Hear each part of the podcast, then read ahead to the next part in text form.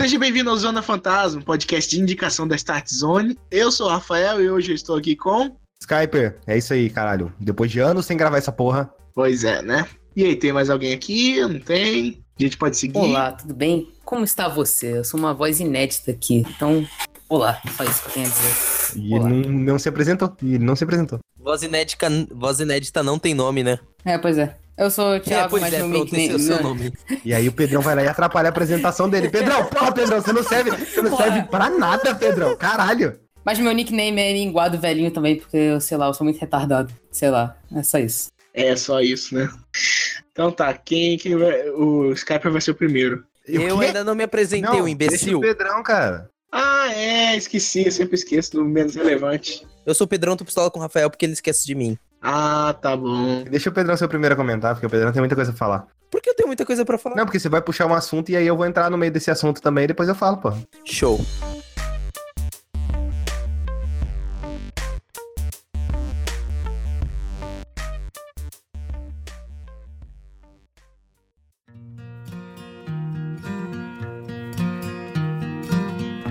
Won't you let me walk you home from school? Então, o que eu trouxe pra vocês hoje é. Eu lembro que no ao- ano passado o Skyper trouxe a primeira temporada de 30 Reasons Why, né? 13 Reasons Why, pra ser mais exato. Trouxe sim, por quê? E tipo, beleza. é, eu tinha assistido. sacou a piada. Eu realmente não saquei a piada. Trouxe Cara, sim, é- por quê? Foi muito fácil, velho. Nossa, que ruim. Meu Deus, que ruim. Ok. E tipo, é, o Skyper ficou discutindo bastante o que, que a série faz corretamente na primeira temporada, o que, que ela aborda direito ou não. E a segunda temporada é continuação da primeira temporada. Todo mundo sabe o que aconteceu Óbvio. com Hannah Nossa, Baker. não sabia. Não, depende, porque muita gente achou que a segunda temporada ia se passar antes de tudo o que aconteceu. E Enfim. o que aconteceu antes, cara? Ah, sei lá, a vida da Hannah antes de ter entrado naquela escola, ela já sofria bullying. Que bosta! A vida dela era maravilhosa antes de entrar naquela escola, não ia ter série. Não, não era maravilhosa, Não cara. era, não era, não era. Era pior, se por isso que ela foi pra aquela escola, que a vida dela já tava um lixo na outra. Enfim, enfim. E o interessante dessa série é que a primeira abordava, na verdade, o suicídio e abordava toda essa questão de depressão, de o que, que uma pessoa pode fazer pra ajudar a outra. Essa segunda temporada, ela já não, não digo que ela gera uma discussão. Cara. Eu, eu acho que não necessariamente. Eu acho que não aborda isso não, até porque a Hannah ela já morreu. Ela Sim. aborda as consequências do que levou ela a fazer aquilo e, tipo, literalmente apontar na cara das pessoas: olha, você é culpado e você não pode fazer nada disso. Você poderia ter feito, você pode ser que você mude suas atitudes daqui pra frente, mas não vai mudar o fato que aconteceu lá atrás. Isso é muito ruim, por sinal, da primeira temporada, né? Sim, cara. Isso é meio que um gatilho pra pessoas que já são depressivas. É, e você piora a situação, tipo, se você tratou uma pessoa mal no passado, não importa o que você fizer, aquilo ainda vai estar registrado, sabe? E isso piora mais ainda na segunda temporada, porque praticamente assim, beleza. A série, ela não necessariamente tem um protagonismo fixo, tem uma galera que é mais importante, tipo o Clay e uma e o, o Clayton. Alex. E tipo, tem um núcleo mais assim, que é mais focado, que é a galera que tenta necessariamente fazer justiça a Hannah. E esse grupo sem, necessariamente parece que a série sempre tenta mostrar que tudo que você tenta fazer de certo só vai dar mais merda pra você. Tipo Clay. Mas é basicamente essa é a vida, cara. Não, mas eu sei, mas parece que, tipo, a série, em vez de fazer uma conscientização, eles rom- Além da primeira temporada eles ter romantizado o suicídio e essas coisas, na segunda parece que eles querem ferrar mais a barra ainda. Não, mas eu gosto da forma como eles romantizaram o suicídio da primeira temporada. Visto agora depois que eu vi a segunda. Justamente porque pelo fato de, tipo assim, olha, é, aquilo é importante pra caralho e mostrou o lado da Hannah. A gente tá vendo o outro lado da história. A gente tá vendo coisas que aconteceram na vida daquelas outras pessoas agora. Porque a Hannah já contou a história dela. Verdade. E uma coisa que eu já achei interessante logo de cara, que a série se propõe, é contar o lado de cada um da história da Hannah. Cada episódio vai ser um, vamos dizer assim, uma parte de cada um vai prestar sua conta no, no, no julgamento da escola. Então cada um vai falar a sua versão do que, que aconteceu entre ela e Hannah Baker. E tipo, é muito interessante ver isso porque a primeira temporada eu senti muita coisa meio mal contada, meio rasa, principalmente em relação ao que a Hannah fazia ou como ela ia procurar ajuda de outras pessoas. E na segunda temporada já mostra um pouco disso, tipo, a Hannah indo procurar os pais, e os pais achando que é bobeira, que não, você não ter um stalker, você simplesmente ouviu um barulho de algum animal por aí, só gente famosa tem stalker. E coisas do Ah, tipo. peraí, peraí. Então, então, no caso, ela procurou os pais, né? Ela procurou É, os pais. Ela chegou a procurar os pais, inclusive no julgamento, eles utilizam isso como uma justificativa. Olha, ela procurou os pais, ela falou e os pais não deram a mínima atenção pra algumas coisas que aconteceram com ela. Exatamente. Ah, isso é uma tá. coisa genial da série, porque, tipo, eles mostram o quão dúbia é, é simplesmente a justiça. Porque não, necessari, não necessariamente existe uma justiça só. Por exemplo, tem o lado da Hannah Baker e tem o lado da escola. A escola, mesmo sabendo do que aconteceu, ela sempre tenta expor os fatos de uma forma que não a prejudique, que mostra que Hannah é uma pessoa terrível, que é uma pessoa que prejudica as outras, que só pensa nela mesma e que. Cara, isso é em todo julgamento. Sim, mas a forma como eles tratam um, um caso de uma pessoa já morta só deixa tudo mais mórbido, porque praticamente eles estão tentando demonizar uma pessoa que já não tá mais lá pra se defender. Eu achei legal toda essa parte do julgamento, sabe? Cada depoimento e cada forma que os advogados tentaram fazer. Por sinal, Cara, os advogados são ótimos atores. E até mesmo tem hora que eles estão falando coisas boas da Hannah que eles conseguem distorcer a situação, velho. Eu achei isso genial, cara. É muito legal ver toda a parte do julgamento. E, tipo, eu gosto muito dessas paradas, assim, de julgamento. Tanto que em Demolidor era a minha parada favorita, era as partes do, do, do ju- dos julgamentos que eles faziam. E, tipo, em 30 Reasons Why é muito isso, cara. Que, tipo, você vê todo um jogo de poder que ocorre em meio ao julgamento, que simplesmente você tentar ganhar uma pessoa e tentar faz- ganhar a confiança dela em meio àquele julgamento, fazer ela expor uma coisa que tá no sentimento, no âmago dela e distorcer totalmente aquilo pro seu lado pra você conseguir, é, vamos dizer assim, uns pontos com o júri. Eu tenho uma pergunta. Hum, É um final indefinitivo? não. Não, Infelizmente, eu também acho que já deu, já. Já deu. já deu, já deu. Se bem, quando você parar pra pensar o que aconteceu ali no final, Pedrão, talvez seja interessante uma próxima temporada. Mas não vai focar, não vai ser mais a história da Hannah. Não vai. A história A da Hannah- Hannah acabou. É tipo o que eles fizeram com Narcos, mais ou menos. Tipo, Narcos, as duas primeiras temporadas foi Pablo Escobar, e depois as próximas são outros cartéis e outras histórias envolvendo. Outros suicídios. Não outros suicídios, mas outras pessoas depressivas que vão que vão necessariamente tendo a- talvez tendo ajuda de Clay e os amigos dele, porque eles vão tentar Clayton. que aconteça o mesmo que aconteceu com a Hannah. E tipo, sei lá, cara, eu não sei necessariamente se eu quero uma segunda temporada. É interessante Terceira. abordar esse esquema, terceira, abordar esse esquema de tipo, beleza, vamos tentar ajudar algumas pessoas e tal. Mas eu acho que os personagens já deram o que tinha que dar. Todos já foram desenvolvidos até bem demais. Cara, É, você eu já acho viu o que- drama Total Island? E agora só. Ô, Rafael. Agora só falando do que aconteceu lá na- no último episódio que gera o, o cliffhanger, eu achei ridículo. Eu acho que a história daquele personagem já tinha acabado. E aí eles faziam uma coisa só pra gerar um. Cara, eles fizeram. É, eles fazem isso só pra gerar um cliffhanger, só pra gerar uma ação que os fãs já falaram que supostamente seria a segunda temporada. sabe? Sim. E, cara, eu, fiquei com muito ódio daquilo, porque aquele personagem em questão, ele teve praticamente o melhor arco de redenção que a série já teve. Você Sim. percebeu o arco de redenção que o Clay teve, o arco de redenção que a Jéssica, que todo mundo naquela. O Clayton nunca fez nada de mal. Sim, mas ele teve que passar por algumas barras pesadas pra ele formar o caráter dele em si. Escalar uma montanha com o Tony. Bromance. Mas enfim, ele teve que passar por umas barras bem pesadas pra formar quem ele é e talvez o que ele pode se tornar na terceira temporada como uma pessoa que tenta ajudar os outros, que se joga na frente do- dos problemas. E Eu achei que você ia falar de joga numa ponte.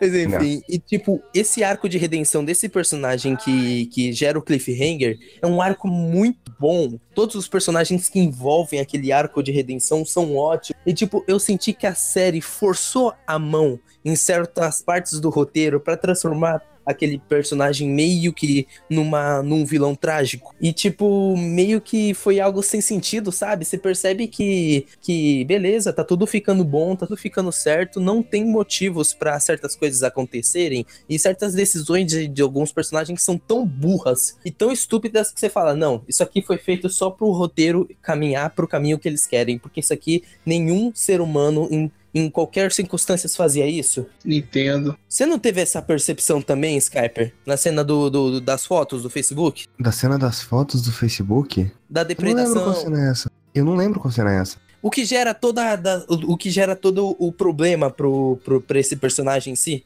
Do lado final? É, um pouco antes do final, antes de ele ir pra aquela. para aquele negócio de reabilitação. O que gera ele ir pra lá? Ah, tá, sei, sei o que você tá falando. Aquilo não foi muito forçado? Na verdade, eu achei tudo que envolve aquele personagem muito forçado. Eu já tava percebendo que ia acontecer alguma coisa, sabe? E aí, fazer daquele jeito, eu É. realmente não gostei, cara. Sim, eu realmente. Aquele arco foi o que ferrou pra mim a segunda temporada, porque toda a parte do júri, toda a parte do julgamento é muito boa, toda a parte de revelar o passado dos personagens com a Hannah é muito boa. É, relacionamentos passados que a Hannah teve que a gente não sabia, né? Exato, tudo isso é muito bom e muito bem feito. Só que você vê que eles querem, quando eles querem forçar uma trama pra mais pro futuro, eles acabam ferrando muito com a série. Sabe, a ganância dos roteiristas meio que que destrói uma grande parte do arco narrativo da série. Que você percebe que tem episódios que praticamente são dedicados a tornar o cara um, um bom personagem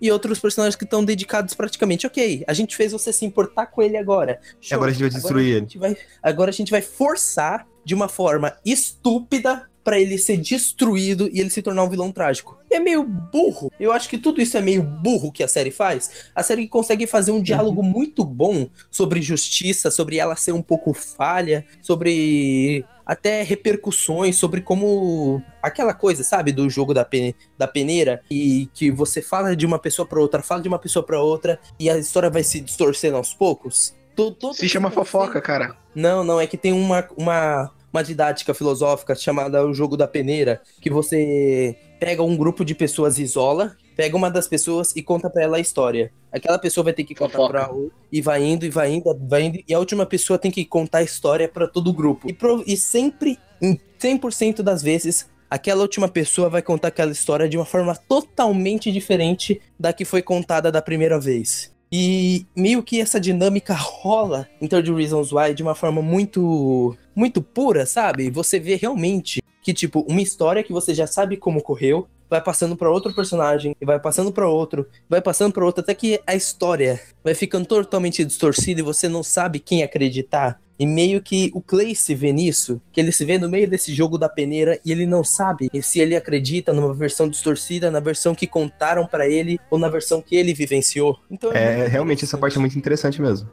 só que, infelizmente, como eu falei, esse arco de redenção e queda desse personagem, desse outro personagem, ferra tudo na série. E eu acho que é- a série acaba com um saldo negativo. Depois de uma cena tão linda que rola, eles destroem com uma cena tão horrorosa. Sabe? Só em busca de um cliffhanger. Sim, praticamente eles ferram a temporada só por causa de um clip- cliffhanger. E praticamente. Ah, eu, eu acho que isso tem envolvimento da Netflix, sabe? Que a Netflix não sabe acabar com as coisas. Ah, cara, pergunta pra Sense8.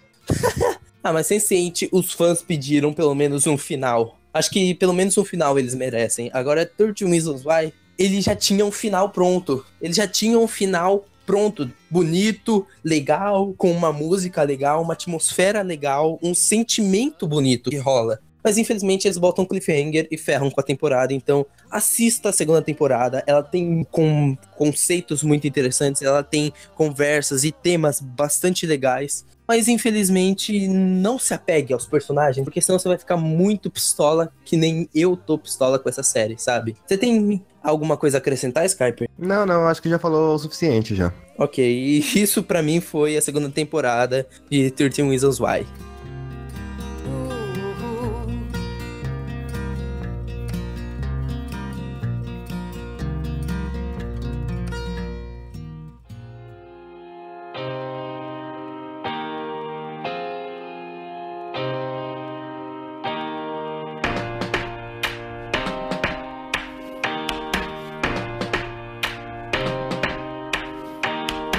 É, o- outra série que eu assisti na Netflix, dessa vez eu acho que é uma série um pouco mais impecável, uma série mais bem feita, que é On My Block. On My Block é uma série que realmente é um clichê da Netflix. Que a Netflix, se você perceber no catálogo dela, ela tem diversos filmes e diversos séries. Envolve maconha? sobre- Não, sobre. Então não é clichê da. Netflix, cara. Diversas séries sobre maconha. Não, cara, o clichê da Netflix é série sobre maconha. Ou tem maconha envolvida. O clichê da Netflix é, é série adolescente sobre a escola. Ele- eles têm diversas. Não, isso é o clichê da vida, cara. O clichê da Netflix é maconha. ok. E o My Block é mais uma dessas séries. Eu, eu quis assistir essa série porque ela tem uma temática um pouco diferente das outras. Enquanto 13 Reasons Why é mais sobre uma história trágica, um drama. Enquanto. Qual, qual que é o nome daquela outra série de comédia lá? De escolar? Stranger Things. Não, é. É aquela dos anos 90? É, É aquela que se passa nos anos 90, eu acho que Everything é... Sucks. exato. Everything. Sucks. Isso. Dropei com 3 minutos de série. Eu dropei com dois episódios, eu não aguentei, cara. Aquilo é muito ruim. Enfim. Eu bato o recorde, eu dropei sem assistir.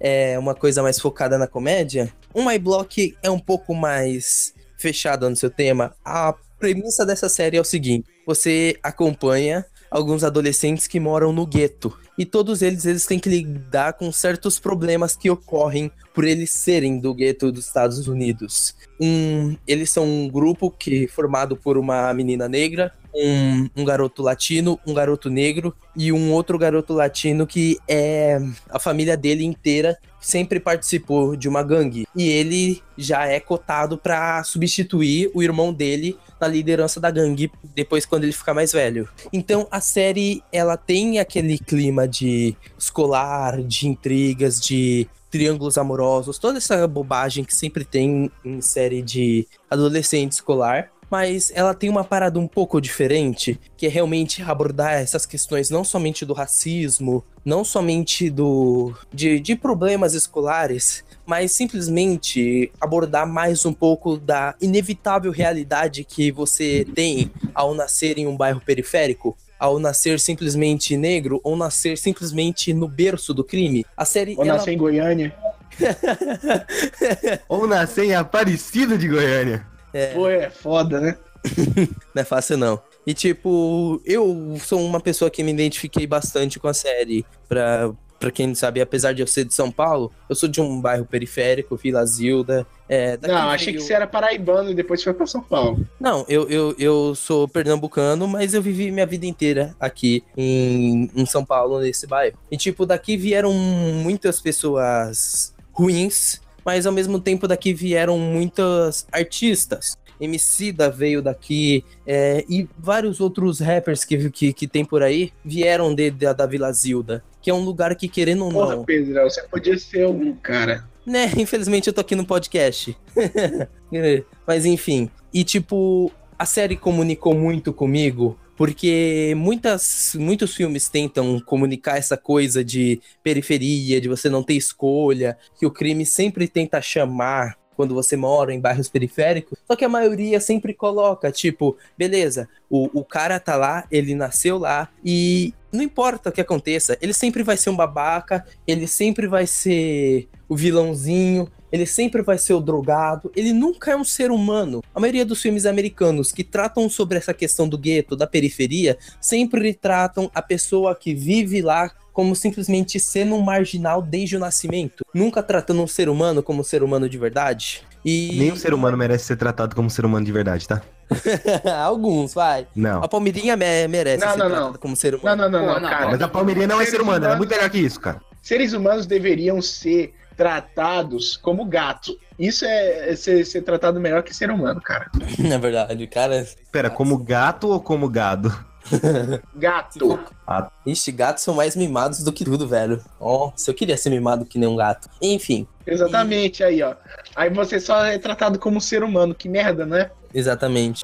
Enfim, e tipo, a série ela aborda muito bem todos esses temas. Cada um dos personagens sofrem as consequências de estar morando naquele lugar, de ser quem eles são. Então, sempre a menina, ela sofre muito do racismo, ela sofre muito por ser mulher. Então, ela sempre tem aquela coisa de, de todo dia ser assediada na rua, as pessoas dando em cima dela. Tem muito do, do, do garoto latino, o mais novinho do grupo, de ele simplesmente ser ridicularizado pela própria cultura dele, de simplesmente, às vezes, ele sem querer solta alguma frase em espanhol e, e, simplesmente por causa disso ele é motivo de sarro, ou simplesmente o garoto que simplesmente porque nasceu com a família sendo de gangue, ele tem que ser tirado como marginal da escola, ele nunca é um ser humano, ele não tem escolha.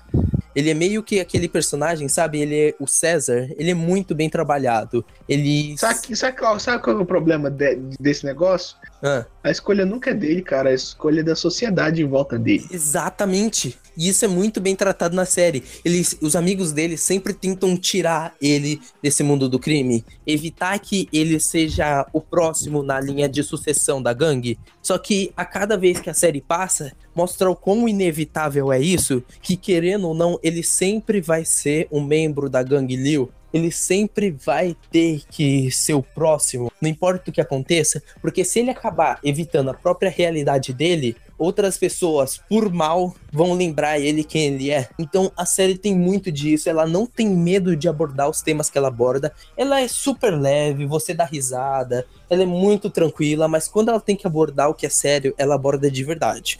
Ela tem arcos ridículos, ela tem arcos bobos, assim, não ridículos de tipo de ruins, mas de ridículos de engraçado, de, de sarro. Que, tipo, tem um dos garotos do grupo que é, ele tá se descobrindo ainda, ele não é necessariamente o que os pais querem que ele seja, os pais querem que ele seja um jogador de futebol americano, porque ser um garoto negro e não ser um jogador de futebol americano do gueto, tu não é nada. Tu não tem muito bem um futuro para seguir. Você pode virar o cyborg. E meio que. Você pode virar o Black Lightning.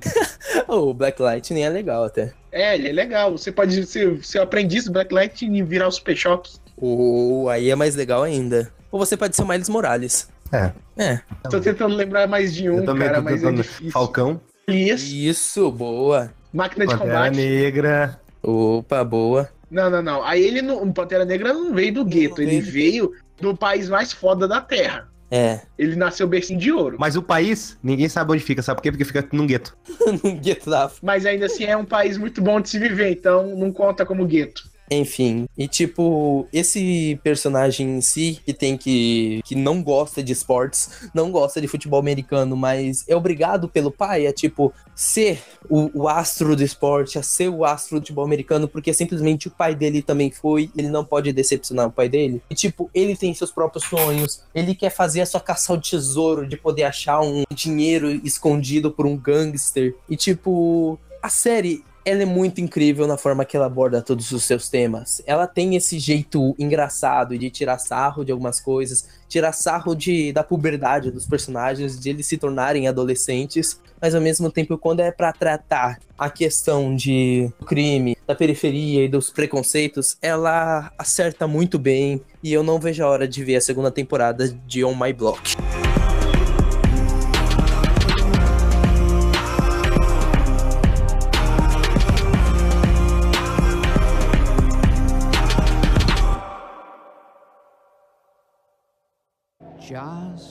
Remember that you're standing on a planet that's evolving and revolving at 900 miles an hour. Eu vou, eu vou falar, eu vou falar de umas coisas bem curtinhas. Ah, Não, a primeira é bem curtinha, a outra eu vou, vou descer o cacete. Nossa, adoro. Pois é, pois é, tá foda hoje em dia. A primeira, primeira indicação, cara, que vale muito a pena, é um filme bem curto, muito incrível e, tipo assim, é quase que obrigatório pra vida, que é Monty Python, O Sentido da Vida. Filme do grupo de comédia em inglês, Monty Python, que Ah, é tem outro filme genial. Também. Hã? Tem outro filme que eles fizeram também, é, O Em Busca do Cálice Sagrado. Muito bom, muito bom. E também tem A Vida de Brian, que eu indiquei na semana também passada. Sensacional. É, só uma Ah, coisa, mas, Rafa, ah, antes o de que, que se começar. trata sobre o sentido da vida? Rafael. Ah, Você que, que é bem. Parece que de- das suas indicações, parece que você é muito adepto ao humor britânico. Muita Sim. gente aqui que ouve os podcasts não devem estar muito habituados a esse humor meio que influenciado por Douglas Adams, meio que Ácido, influenciado é- por toda uma cultura meio que diferente da nossa, porque querendo ou não, a nossa cultura é muito Aham. influenciada por referências mais de stand-up, enquanto eles são muito influenciados mais pela própria cultura pop deles. Então você. você- Eu sei que é meio desvio disso, mas você pode explicar um pouco qual que é a maneira diferente de abordar o humor que os britânicos têm? Cara, o humor britânico, na sua essência, ele é um humor mais voltado à, à filosofia, no caso. O sentido da vida brinca várias vezes com, com o qual a nossa vida, tipo assim, às vezes não faz sentido, e tipo assim, quanto quão merda ela pode ser, e, e quão bosta e chata é, no caso, a morte.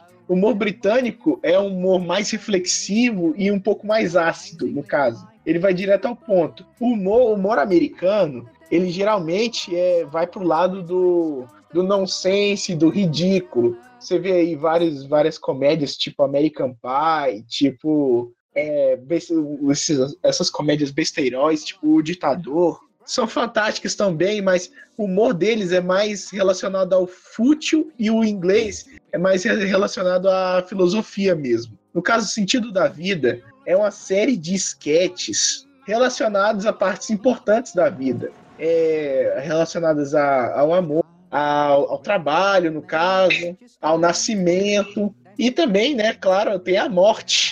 E, cara, faz umas piadas sensacionais. Só que começa de um jeito inacreditavelmente nonsense e incrível. E eh, a primeira sketch, no caso, ela corrobora com a teoria da, da Terra plana. Se você é terraplanista, você vai adorar. A primeira sketch, no caso. E também tem uma música sensacional no meio do filme, que é a música sobre, sobre a galáxia, que faz a gente. Que, que é até um pouco engraçada e faz a gente refletir o quão merda e insignificante a gente é perante o universo. O sentido da vida de Monty Python é incrível. E, cara, é muito mais escrachado que qualquer coisa americana que você já viu na vida. Qualquer coisa. Sabe, sabe aquele, aqueles filmes, aqueles filmes americanos dos anos 80, que comédia que passavam na sessão da tarde, que de vez em quando sai um peitinho? Sei.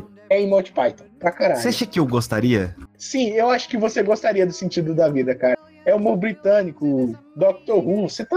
É, Ah, esse é bem quase aquilo ali, eu amo Dr. Who. No caso, o que eu recomendo aqui bastante é pro Skyper. É porque, tipo, eu, por exemplo, eu nunca assisti provavelmente nada britânico. A única coisa que eu cheguei a assistir britânico foi o The Office. E eu odiei cada segundo do primeiro episódio. Aham. Ah, The, The Office, The Office britânico de- demora pra pegar no tranco e quando pega no tranco a série acaba. Oh, ainda bem que eu dropei então. Mas, tipo, assim, pra quem quer começar nessa parada de humor britânico, de- desse estilo de série britânica, o que, que você recomenda, cara? Eu recomendo começar por O Primeiro Mentiroso, que é um filme que eu já indiquei aqui no podcast, no Zona Fantasma, propriamente dito, acho que foi o 7 ou 8. Que é, é, um, é um humor ref- reflexivo, é engraçado, dura, é, pouquíssimo tempo e é do Rick Gervais, cara, que é simplesmente incrível.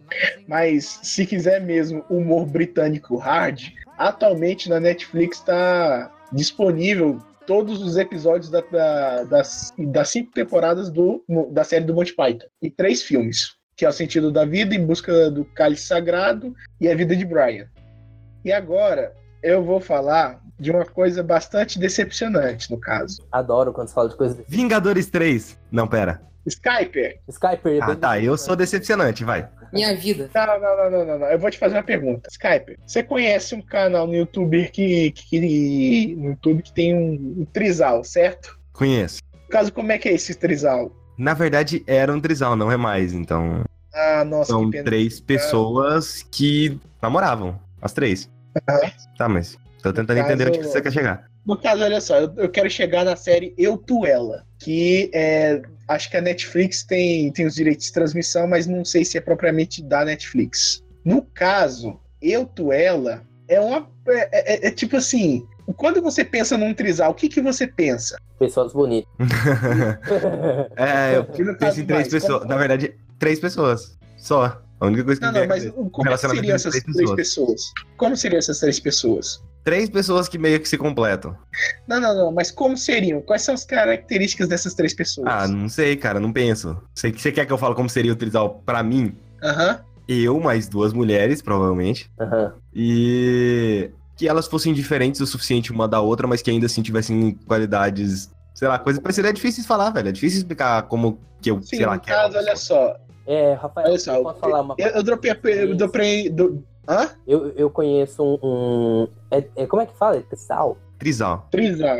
Eu conheço um trisal. Que daqui era, na verdade, eles não são mais, né? Porque deu, deu, deu errado. O cara da relação era um babaca. Enfim, tipo. Cara, é uma coisa muito interessante se assistir, porque realmente é isso. São três pessoas que completam. As características dessas pessoas normalmente são uma coisa mais é, distoantes. Você, eu, por exemplo, as duas garotas, elas eram muito similares em seus gostos e o cara era muito diferente dos três. Então, se for todo mundo parece, parece não dar certo. Aham. No caso, no caso, o, o Trisal, o Trisal da Netflix, que no caso era um, um casal americano de subúrbio que, tipo assim, o- o- eu vou, eu vou explicar a série. O cara, o cara tava casado com a mulher lá, né? A relação deles tava, tava uma merda, porque, tipo assim, caiu na rotina, aquelas porra de subúrbio americano. E aí, no caso, o irmão dele é, recomenda, olha, cara, por que, que você não sai com uma escort? Que no caso seria um acompanhante que não, não necessariamente vai haver, vai haver sexo, não vai haver penetração, no caso. Mas é, ele disse assim: não, cara, você, você sai com essa escort, aí você recupera seu mojo e vai lá e parte pra cima da sua mulher. Salva seu casamento, cara. É tipo assim, é isso. E daí ele sai. Só que ele é tão certinho que ele não consegue fazer nada com a moça. Em vez disso, fica batendo papo com ela no quarto do motel. Tipo, e daí depois ele. de- de- daí depois ele conta pra esposa dele. Aí eu penso, que bosta, né? Que bosta de vida é essa? Seria normalmente o que eu faria.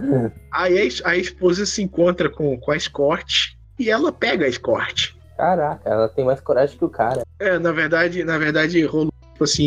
É, é, é uma cena que, que eu não posso falar aqui em voz alta, né? Porque essa casa aqui tem ouvidos em todo lugar. Mas é uma coisa que Mas acontece você pode escrever e a gente fala. publicamente no restaurante com pés. Uh, da hora. Hum. Só que aí, o que que acontece? A, a primeira temporada da série é basicamente deles enrolando, enrolando, enrolando, enrolando, pra admitir que gostam um do outro. Aliás, os três, os três gostam dos três, no caso. E tipo assim, é aquele, aquela historinha de casal suburbano americano chato pra caralho. Bem chato, mas muito chato. Ah, nós temos que manter as morais, os bons costumes. Não, cara. Quando eu penso num trisal, eu queria, tipo, sei lá, ver gente, gente legal, gente, bom, com menos de 30 anos, mais ou menos. Gente que não fosse de uma, gente que não fosse de uma cidadezinha, gente que não fosse de uma cidadezinha atrasada e, e cheia de, de morais e bons costumes, cara. Só que eles só fizeram isso pra, tipo assim, a audiência americana acabar se identificando com o trisal. Que no caso seria, seria um, um, um trisal que.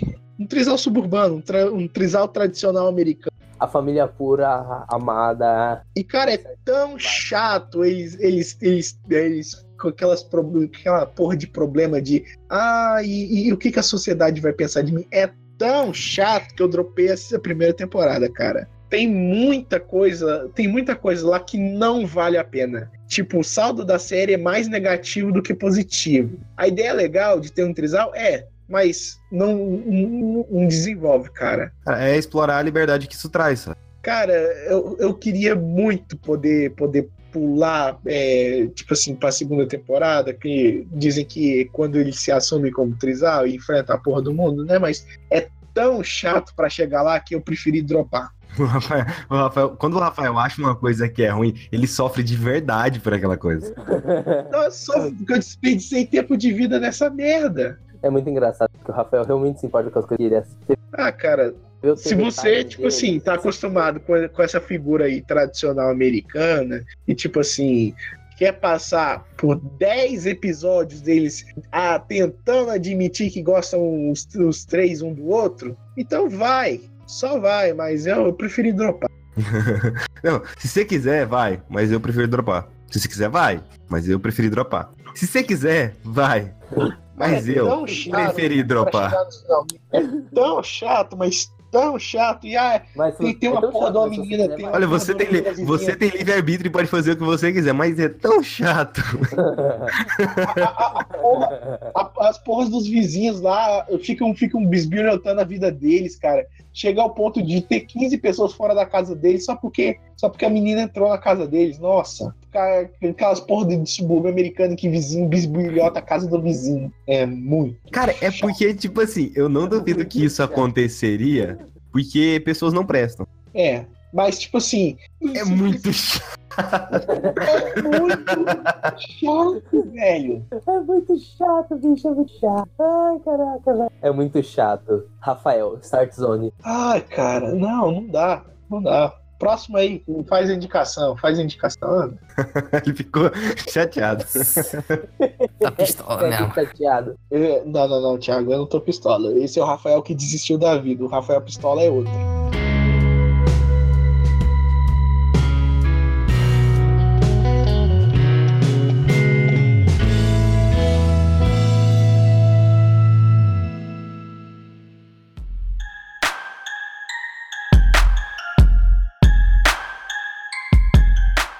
Tu, cara, sabe aquele filme que você vai pro cinema com seus amigos? É tipo uma sexta-feira, você acabou de sair não. da praia. Ah, Sabe? tipo Star Wars Rogue One.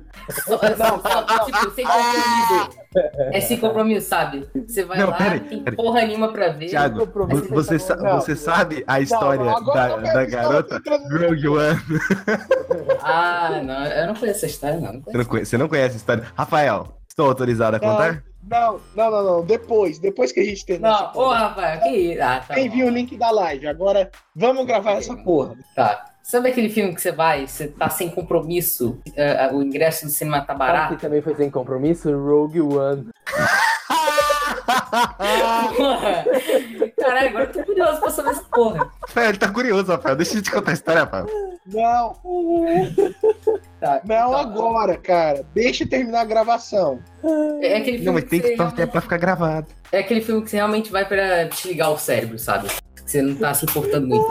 Então, Tipo Rogue One. Caralho, cara. Porra.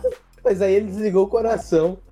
Não, agora eu quero saber dessa merda. Boa, Pedrão. Eu quero saber dessa porra. Enfim, essa é basicamente a notícia do jogo. É, basicamente é a história de um casal que é, toda semana adora convidar os amigos pra fazer festas lá em casa, na casa Ah, deles. Lá em casa. É, sabe, você chama seus amigos, aquele jogo de perguntas, respostas, por aí. Aí então o, o irmão do protagonista, ele chega e decide fazer uma super festa, chama todo mundo pra, pra casa dele, pra, porra, zoar, fazer uma festa super foda. É, que ele diz que é uma festa tão foda que não vão conseguir distin- distinguir o que é real e o que é imaginário, que não é real, digamos assim. Então aí começa a acontecer um monte de problemas, é, ocorre um sequestro durante a história, começa a acontecer um monte de coisas, então eles têm que resolver tudo. Basicamente isso, a premissa é bem blé, sabe? Explicando assim uma sinopse. Cara, assim, Tá aí, o que, que tem de especial? é que tem de Porque- especial, cara. Basicamente Basicamente, um filme de é- comédia, cara, quando eu vi o é um filme de trailer. comédia, é é um filme bem engraçado. Tem umas piadas que são muito boas, muito boas mesmo. Só que assim, é, a, a história é muito ruim. A história é muito ruim. É, cara, como é que eu posso dizer, cara? É aquele filme. Pipoca, filme pipoca. É aquele filme pouca, é aquele filme que não. Que, que- ele não se preocupa em fazer um filme bom, sabe? Aquele filme que sabe que é ruim. É, é tipo, os personagens eles não têm propósito, a atuação é muito ruim também, o diálogo é horroroso. Eu, eu, eu tô me segurando pra fazer a piada. Eu também, cara. Um fazer piada. personagem sem propósito. Rafael, os diálogos são horrorosos do Rafael com a garota. Mas o Rogue One. legal, o legal, realmente legal, é que. Mano, alguém compartilha comida no filme, cara? Vai, porra, pode falar. Alguém compartilha comida no filme? Não, assim, é. a- tem- A, a coisa legal do filme é que você nunca sabe o que tá acontecendo, né? Bem. É aquele filme que realmente não explica o que tá acontecendo e você fica. Tá, ok, o que eu tô assistindo? Tem hora que você acha que faz parte do plano, tem hora que não é. Aí eh, chega um personagem que diz que tudo é um plano. Aí chega outro cara que, que, que é um criminoso mesmo. Mas assim, é um filme bem descontraído, sabe? É um filme que não vale a pena. Sério, realmente mesmo. Tem, tem outros filmes que, que, que são feitos pra desligar o cérebro, sabe? Pra você curtir mais, que são bem melhores que esse. Tá, mas não vale a pena nem com você assistindo com seus amigos, cara. Não, é, é legal, cara. Tipo, vocês viram no cinema, né? Sim, no cinema. A gente viu. Vale a pena pegar esse filme na, na promoção de terça-feira que o cinema tá em 5 reais? Sim, cara. Que cinema é esse? Que cinema fica 5 reais? É esse, cara. Manda, fala agora qual é o cinema. Terça-feira. é- Terça-feira à noite, Cine Hits. Rua 8 Centro. Basta ter endereço. Amo aquele lugar. É uma bosta, mas amo. É um filme que realmente você tem que assistir com seus amigos, sabe? Porque senão perde toda a graça, sabe? Tem as piadas bacanas? Tem, sabe? É legal. Só que tirando isso, sabe? É, é bem ruim. Só, só é legal se É você for com legal, mas é bem ruim. Mas é legal. Mas é bem ruim.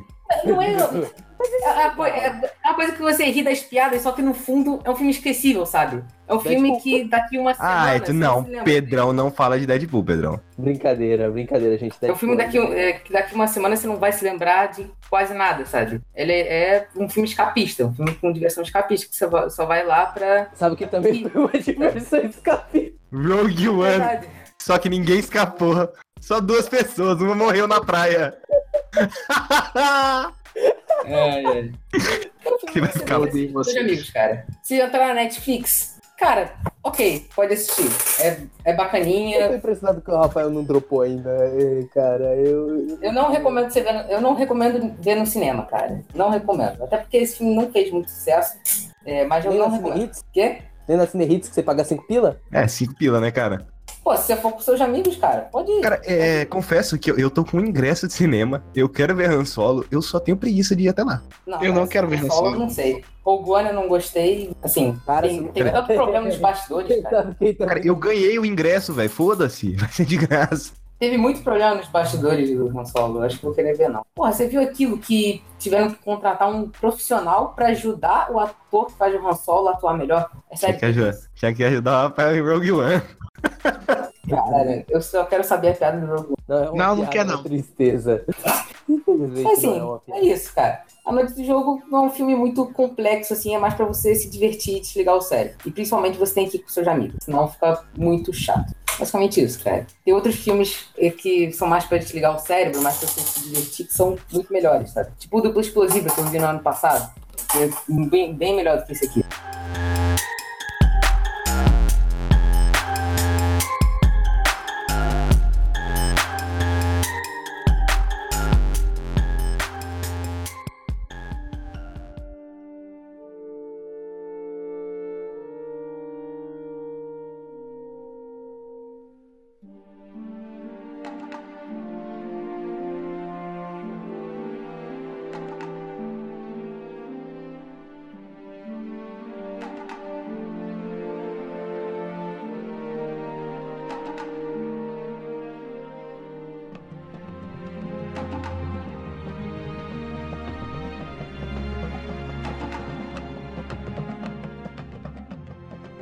Rafael já não trouxe Pantera Negra? É porque. Não, pior que ele não trouxe Pantera Não, Negra. não, não. É o que eu tô falando. Zona Pantera. Fantasma ele vai voltar a ser semanal justamente pra gente falar dessas porrinhas aí. Tá, tá, tá, tá, tá. Fala, fala, fala. Porque fala. filme ruim, a gente tem que falar com mais frequência, né? Então Pantera Negra é uma bosta. Mas, ô, Thiago, Eita, cuzão! mas, Thiago, já falando aí, é, o que que aconteceu? Pantera Negra tinha saído no cinema, eu falei, eu não vou ver essa porra, porque eu tenho certeza que eu vou achar uma bosta. Ainda mais que eu tinha visto Thor Ragnarok, eu adorei Thor Ragnarok, cara. Falei, nem Pantera Negra vai ser uma merda. Lançou Guerra Infinita. Só que Pantera Negra não tinha saído nas internet por aí, sabe? E ele já tinha saído de cartaz. Então não tinha como ver no cinema. E, é, sabendo que. E você não precisa muito de Pantera Negra pra ver Guerra Infinita. Você não precisa de Pantera Negra. Essa é a real. Essa é a real. Você não precisa. Não precisa. Deixa ele virar fumaça. Deixa. Aí tá. Eita, olha o spoiler aí, cara. Wakanda Forever. Wak- o Wakanda no cu. velho, cara, que filme chato, velho. Ele, o, o Pantera Negra, ele parece um Batman, só que ele não é o Batman, sabe? É, não, no caso, no caso, estão dizendo aí que é, que é a versão live, versão live action do Rei Leão. Cara, pior que verdade. Pantera Negra é muito Rei Leão. Não é? É que é literalmente tava lá de boa, deu uma merda no passado, uma pessoa chegar naquela porra e fala, eu vou tomar o trono de Wakanda porque é isso aí, porque tem um monte de negro lá que se fode na porra do mundo, e a gente tem uma nação super poderosa aqui de pessoas negras e vocês não fazem nada, vocês são tudo bando de cuzão. E eu concordo com o vilão desse filme. Tá certo. Que é. É- É meio que aquela coisa, né? Pô, velho, negro só se fode. A gente tem um país foda pra caralho. Só de pessoas negras, basicamente. Aham. Então, vamos abrir a porteira dessa porra e mostrar pro mundo quem a gente é. É. Cara, e isso é uma puta ideia foda, né? Então eu vi muita gente elogiando esse vilão, entre aspas, do filme. Eu acho legal porque ele, ele tem uma motivação e você entende a motivação dele. É provavelmente o único vilão da Marvel que você entende a motivação dele. E, obviamente, Não, eu, tô do falando, eu tô falando do isso pré-Thanos. Ah, mas o Abutre é dinheiro, né, cara? Não, o É, Abutre mas você entende a motivação dele, cara. Ele não é aquele vilão genérico que só fala que quer dominar o mundo, sabe? Cara, leite não é muito caro. É, exatamente. Sabe, pagar os estudos do- de, de, de, de um adolescente não é muito barato. Ah, não, não, não, pera aí, era escola pública. É, mas. não, depois vai ter que ir pra um- faculdade, né? É, faculdade, e aí? Mas quem precisa de faculdade, velho? Pega umas penas aí, faz umas asas e vira o Abutre 2. No caso, assumiu o negócio da família. É. Deixa eu ver. Será que tem algum outro vilão bom da Marvel? Não, a, ma- a maioria deles não Cara. tem uma motivação muito grande, assim. É o primeiro, o primeiro Loki, vilão. Loki. Qual que é a motivação do é Loki? bom. Qual que é a motivação do Loki? A motivação do Loki é Ah, simples. sei lá. É, é, ele é um estranho na Me diz, qual que, é- não, qual que é a motivação do, abomi- do Abominação, cara? Você já Destruir viu o Hulk. Abominação? Nossa, é verdade, destruiu o Hulk. Porra, mas no final é muito tosco, cara. Ele injeta o soro nele mesmo só pra destruir o Hulk. Porra, ele tem, ele quer mais matar o Hulk do que o General Ross. Porra, só porque ele fracassou na missão de matar o Hulk. Cara, qual é a motivação do Justin Hammer, Quem que é esse? vilão do Homem de Ferro 2? O riquinho lá que faz a dança. Não, eu penso no o primeiro Homem de Ferro. O- Que é literalmente ele quer. Ferro. Cara, o primeiro Homem de Ferro. Velho? Ah, não, não pode ser que. que... Pantera Negra, ele tá, o cara lá chega lá querendo tomar o trono de Wakanda, né? O primeiro Homem de Ferro, o Aham. cara quer matar o Stark pra tomar o trono das indústrias Stark. Ah, é verdade. E ele, contra, ele contratou a equipe dos terroristas pra fazer isso. É, é, lembra? Ah, eles não fizeram, que merda, mão de obra, não pode confiar em mais nenhuma mão de obra hoje em dia. Que terrorista é mais barato do, do, do que simplesmente, sei lá, um, um ex-forças especiais. Cara, chama o Rogerinho no engar. Pé- Passa a Mano, por cima desse cara. Passa Pronto. a van, a Kombi, a Towner. Não, E ele é, passa sprint, passa sua processo. Sprinter em cima do Tony Stark. Pronto, resolveu. Mas, tipo assim, vocês gostaram de Pantera Negra? Eu gostei. Cara, eu gostei. Cara, eu achei ok. Por quê, cara? Que eu, eu não vi nada naquele filme, velho. A única coisa que eu gostei foi o vilão. É porque ele é o único vilão da Marvel que tem uma motivação. Não só isso, ele tem todo um contexto histórico bem apurado, sabe? Não é simplesmente um personagem. É o que o Oh My Block fez também, só que de uma maneira um pouco diferente. De, Cara, eu tipo, gostei dos personagens. Eu acho que eles são bem um trabalhados, todos eles. Só que não é um cara desinformado. É simplesmente um cara que estudou, um cara que, que sabe, que, que teve todo um preparo pra simplesmente chegar e querer seu lugar no mundo. E, e querer garantir que pessoa tenha esse lugar no mundo. Cara, sabe o que, que me parece, Pedrão? Pedrão, sabe o, in- sabe o início de Dishonored 2? Ah, Que a. Eu nem lembro essa porra. Que a tiazinha chega lá falando: o trono é meu e pau no cu de vocês tudo. aham. Me lembrou isso, cara. Cara, o Killmonger parece mais um vilão de filme 2 do que de um. É que sabe o que, que é? Killmonger é, na real, um vilão de Hamlet. Pronto. Ele é praticamente o vilão de Hamlet cuspido e escarrado. Tá, só que o vilão de Hamlet usou veneno de ouvido, cara. Mas eu acho que o Rafael tá meio certo nessa daí. É, se o Killmonger aparecesse num 2, seria mais interessante. Seria, seria melhor se fosse o Claw. No, no- É. É, trataram o Claw como se fosse porra nenhuma, né? Não, é porque ele não é. É, no cara. caso, o vilão do 2 matou um. Pensando bem, cara, antigamente, os vilões, os vilões de filmes de super-heróis morriam torto direito. O Duende Verde morreu, o, O outro Duende Verde também morreu. O Otávio Octopus morreu. Todos os vilões do Homem de Ferro morreram. Deixa eu ver quem mais. Os, os do Capitão América continuam vivos. É, literalmente. Verdade. Longe pra caralho, mas tá vivo. Os vilões do Guardiões da Galáxia também inclusive morrem. Com ele. Um, inclusive, luta junto com o Capitão, né? Cara, na- também, o vilão dos Guardiões da Galáxia é muito ruim, cara. É, porque a ideia seria não colocar o Thanos, né? Porque ele literalmente faz, olha, um soldado genérico do Thanos. Não, tanto que, o- tanto que o próprio diretor, ele falou que eles abriram mão de fazer um bom vilão pra, é, pra fazer melhor os Guardiões da Galáxia, sabe? Muito ruim. É, os vilões que são bons da Marvel é os que eles desenvolvem. Porque, né, o Thanos tem o filme dele. Vingadores Guerra Infinita é o filme do Thanos. É porque sabe o que, que é? A Marvel simplesmente ela pegou uma filosofia que é o seguinte: vilões bons são de arcos de filmes mais dramáticos. Você pega, por exemplo, o, o Peter. O, do, no- no- o vilão do Peter Parker. É uma, é uma coisa mais dramática, sabe? É um adulto que, que, que sabe o que o Peter não sabe. Que o Peter ainda é uma criança, ele não amadureceu o suficiente pra saber das coisas. Peter Pau, Peter Pau, Peter Pau. Pau, pau, pau. Ah, não, não. E se você perceber, o Abutre, ele passa uma hora de sabedoria. E, tipo, o- os vilões, assim, de filmes mais comédia, mais, mais, vamos dizer assim, mais tranquilos, mais family friendly, essas coisas. Por exemplo, Guardiões da Galáxia, é um filme full comédia. Não, cara. É Não, muito velho. Eu é acho, um eu acho a Hela uma vilã foda pra caralho. Ela não é Eu acho que ela foi Eu acho ela bem foda, velho. Não, Ela E é ela poderia ser mais bem utilizada. Isso sim, mas eu acho ela bem Ah, foda. ela é uma vilã boa Não, no filme ela ruim. foi desperdiçada, cara. Não, Thor Ragnarok é bom pra caralho. Tá no seu cu. Não, não, não. Não, É, é, o, não. o Thor é bom, mas no caso, a, a Hela foi desperdiçada. Podia ter sido muito melhor O, aproveitada. meu pro- o problema daquele filme é que eles tentaram colocar coisa demais num filme só. Se fosse só Não, o. Ragnarok sem sacar, ficaria muito melhor. Não acho. Sim, cara. com, com a ficaria- Hela matando, ficaria- ma- com a Hela matando o Odin, cara. Seria muito melhor. É, o Odin morre o quê? Ataque cardíaco? Ele se... ele se- Parece que ele se mata. Ele meio que morre, só morre, simples. Ele, ele se mata, ele decide. Sabe? Não, cara, é, é tipo assim, ele, ele meio que desapareceu que nem o resto do universo com- quando o Thanos instalou os dedos. Só que ele foi o primeiro, sabe? Ele desapareceu com o resto do universo, essa foi muito boa. Foi porra pra caralho. Ah, mas foi, no, no caso, se substituísse o Hulk pela Lady Sif no filme, acho que, que ficaria um filme melhor, voltado ao Não. Thor, mas no caso eu Não, cara, prefiro, que é- eu prefiro é o porque- Hulk. Tipo, é bom a parte de sacar. Eu não tô falando que é ruim, mas eu tô falando Cara, que essa eles cara poderiam. um filme, devia ser a É. porra do planeta Hulk. É, eles poderiam Verdade. explorar mais o arco do Thor, sabe? Aquele filme tem coisa. Olha o tanto de cara. Foi um filme só pra desenvolver o Thor. Porque os outros É. filmes do Thor você pode excluir. Você pode excluir dos filmes como se eles nunca Uhum. tivessem existido. Principalmente o primeiro.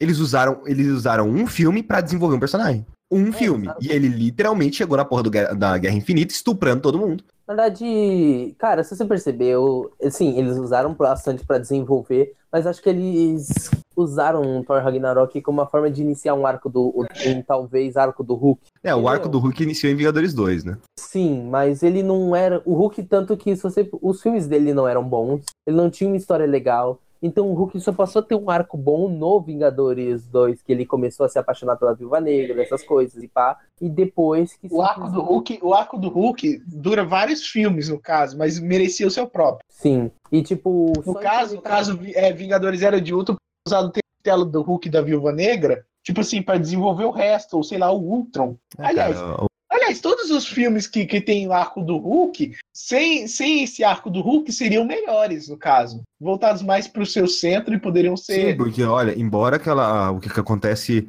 o que, acontece em Sokovia lá com o Hulk, hum, eu acho que era Sokovia, não sei, Socorre. é meio que se você tira do filme não faz diferença. Na verdade, cara, se você perceber o que acontece em Sokovia lá com o Hulk, é o que torna. É o que. Não era a África do Guerra Civil Sul, quando o Hulk pira e mata todo Não. mundo? Não, mas guerra civil não. Foda-se. O que faz guerra civil ser guerra civil, tanto que eles não dão nem enfoque tão grande assim pro negócio que aconteceu com o Hulk, cara. Um monte de gente morreu naquela batalha. Um monte. Eles focam mais na porra da viúva negra. Da viúva negra, não. Da feiticeira escarlate, pegando um- uma bomba e tacando pra, num prédio. Pro único Tanto prédio lugar. da África. Ai, velho, tanto lugar pra ela tacar aquela bomba, ela taca no prédio. Eles focam mais nisso do que na porra do o Hulk. É o Hulk sem controle no meio de uma cidade. É, Depois que aconteceu aquilo, todo mundo ficou quietinho. Mas a, a feiticeira escarlate vai lá tacar uma bomba num prédio. Aí pronto. Tã, guerra civil. Aham. É, porque todas as guerras do mundo têm que ser causadas por uma mulher, né?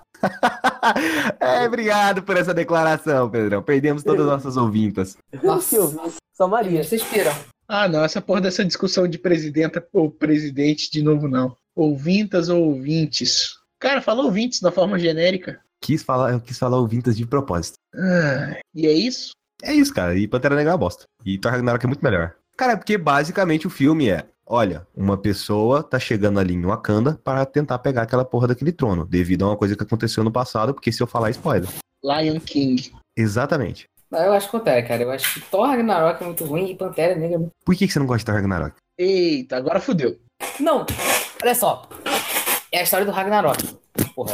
É, olha só. Ele perdeu... Ele, ele perdeu a cidade que ele nasceu. Ele perdeu o pai. E e- ele, ele, ele é fudido no Thanos. Isso acontece em Guerra Infinita. Mas ele, nesse filme ele perde o pai e a cidade onde ele nasceu. E o filme todo ele fica com a cara de bobo, cara. Ele fica com a cara de engraçadão. Nem no final que ele fica lá. Cara, mas olha só, e vikings depois são ele assim, velho. Vikings-. Vikings são ensinados que mor- morrer é, tipo assim, é uma honra pra eles. Eles alcançam Valhalla. É, cara. Então, tipo, a, a morte pra um Asgardiano meio que faz é parte natural da vida. É, é tipo, é- não, é- eu falo que ele faz piada, ok. Todo filme da Marvel tem piada. Só que na hora dele falar sério, ele não consegue. Mas sabe qual Não que é o precisa. problema de, de, de Thor Ragnarok? Na verdade, não só Thor Ragnarok, todo Achando arco que o do- problema do- de do Thor Ragnarok é do Thiago. Não, não, na real, o, todo o arco do Thor, o problema é que parece que e- eles não deixam muito claro as coisas que acontecem, porque se você for parar pra pensar, na cultura nórdica são as valquírias que levam é, a, a- os guerreiros pra Valhalla, certo? Se literalmente não existem mais valquírias, não tem mais pra onde o Odin ir, não tem mais pra onde o povo dele ir. Não existem mais Cara, valquírias. Não, mas em nenhum momento eles. fa- Eu não lembro em nenhum momento eles falar de Valhalla. Sim, então Em nenhum momento eu vejo eles falar isso. A honra de, de, de morrer. Eles morreram, morreram. É, Não, morrer. Mas essa parte de morrer como um herói, o Thor já tem isso já faz tempo. Não, quando o Thor tá em Sakar, naquele círculo lá, de, de, de- de- tipo assim, o, o Loki aparece pra ele como uma aparição, ele tava lá conversando com, com o fantasma do Odin. Aliás, conversando com o fantasma do Odin, não, tava meio que orando pra ele. E falou de Valhalla, nessa parte. Ninguém mais vai falar nada? Não tem muita coisa pra comentar. Eu gostei pra caralho de Ragnarok. É, eu, eu, tava, eu, tava, eu tava cansado de, de filme de super-herói já. Eu E, cansei tipo, de filme de Deadpool, Deadpool deu uma revitalizada.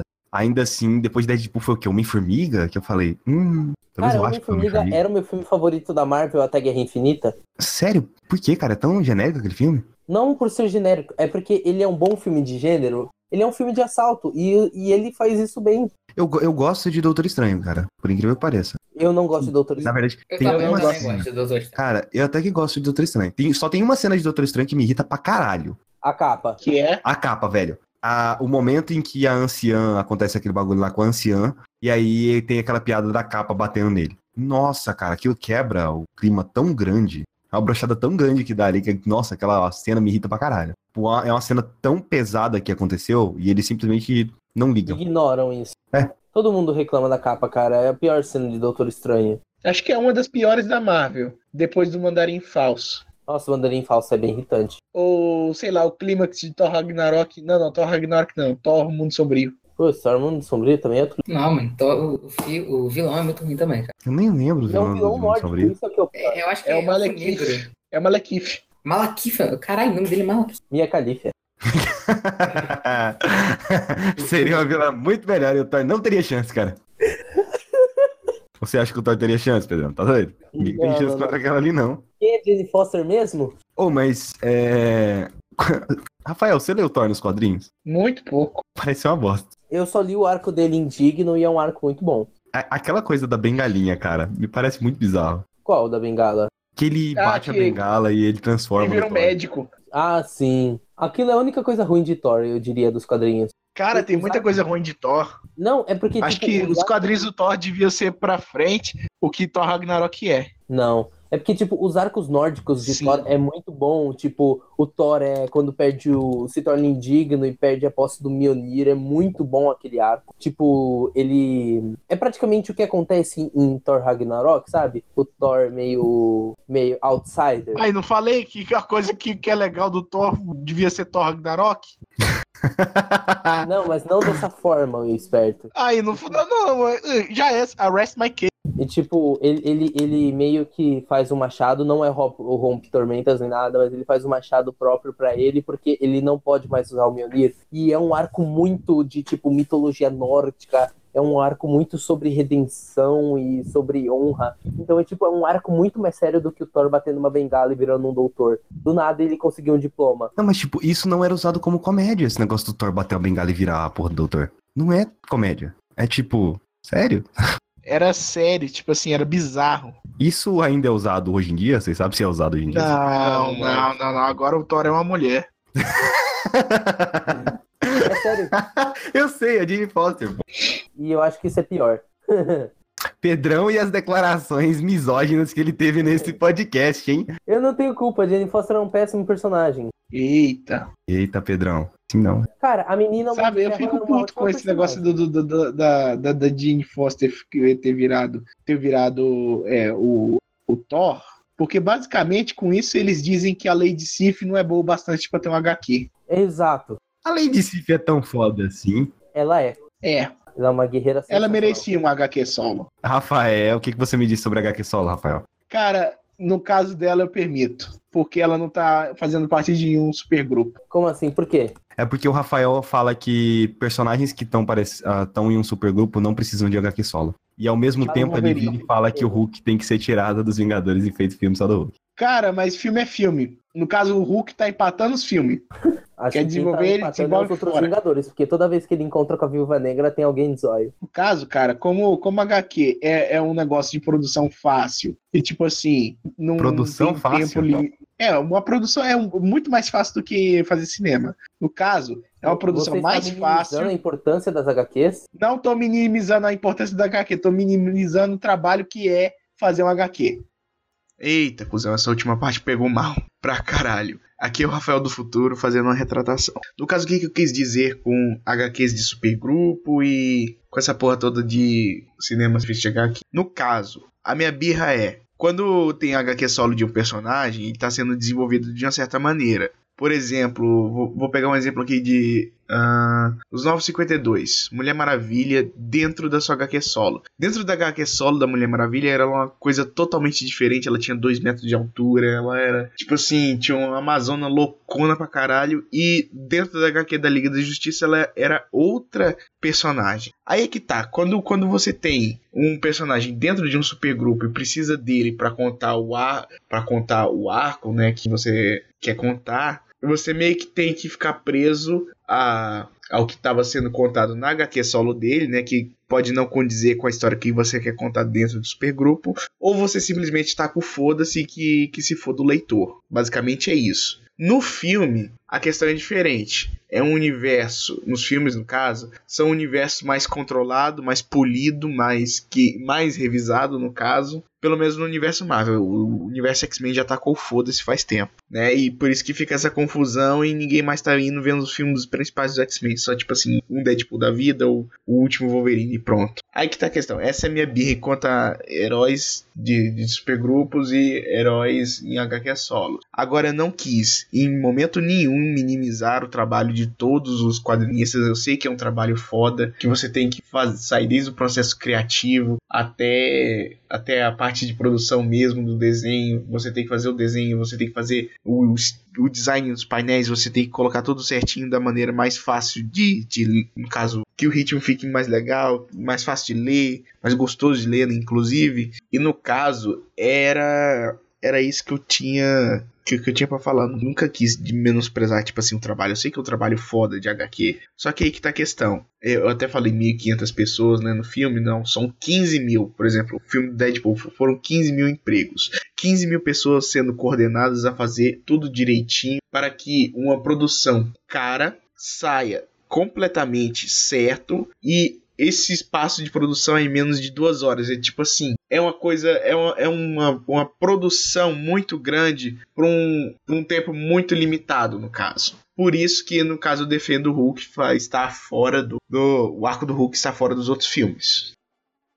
Agora, no caso, como o negócio Eu acho que você é, tá errado. como bem. diferente do, diferente do cinema, que tem uma duração limite de duas horas e um custo de produção alto e um tempo de produção alto, no caso é melhor, melhor desenvolver o que fora, mas como HQ tem tempo, tem tempo, tem tempo, tem. Nossa, tem várias e várias edições só para desenvolver um personagem dentro do supergrupo, então é muito mais fácil desenhar do que contratar os atores, filmar, fazer os VFX e dirigir aquela porra. E tu fazer isso tudo em menos de duas horas, cara. Você tem certeza que não quer editar essa parte? Eu, eu, eu- sério, isso vai acabar. Ai, meu Deus, isso pode ferrar muito em entrevistas futuras. O quê? Ai, eu tô querendo chamar uns quadrinistas pra poder entrevistar. Cara, não, ele sabe Não, que é a opinião, ser- não, é a opinião do Rafael. Eu tô deixando claro aqui. Essa não é a minha opinião, eu acho que ele tá totalmente errado. Por que, que eu tô totalmente errado? Porque, no caso, é, todo mundo sabe que é mais fácil fazer HQ do que filme. Oh.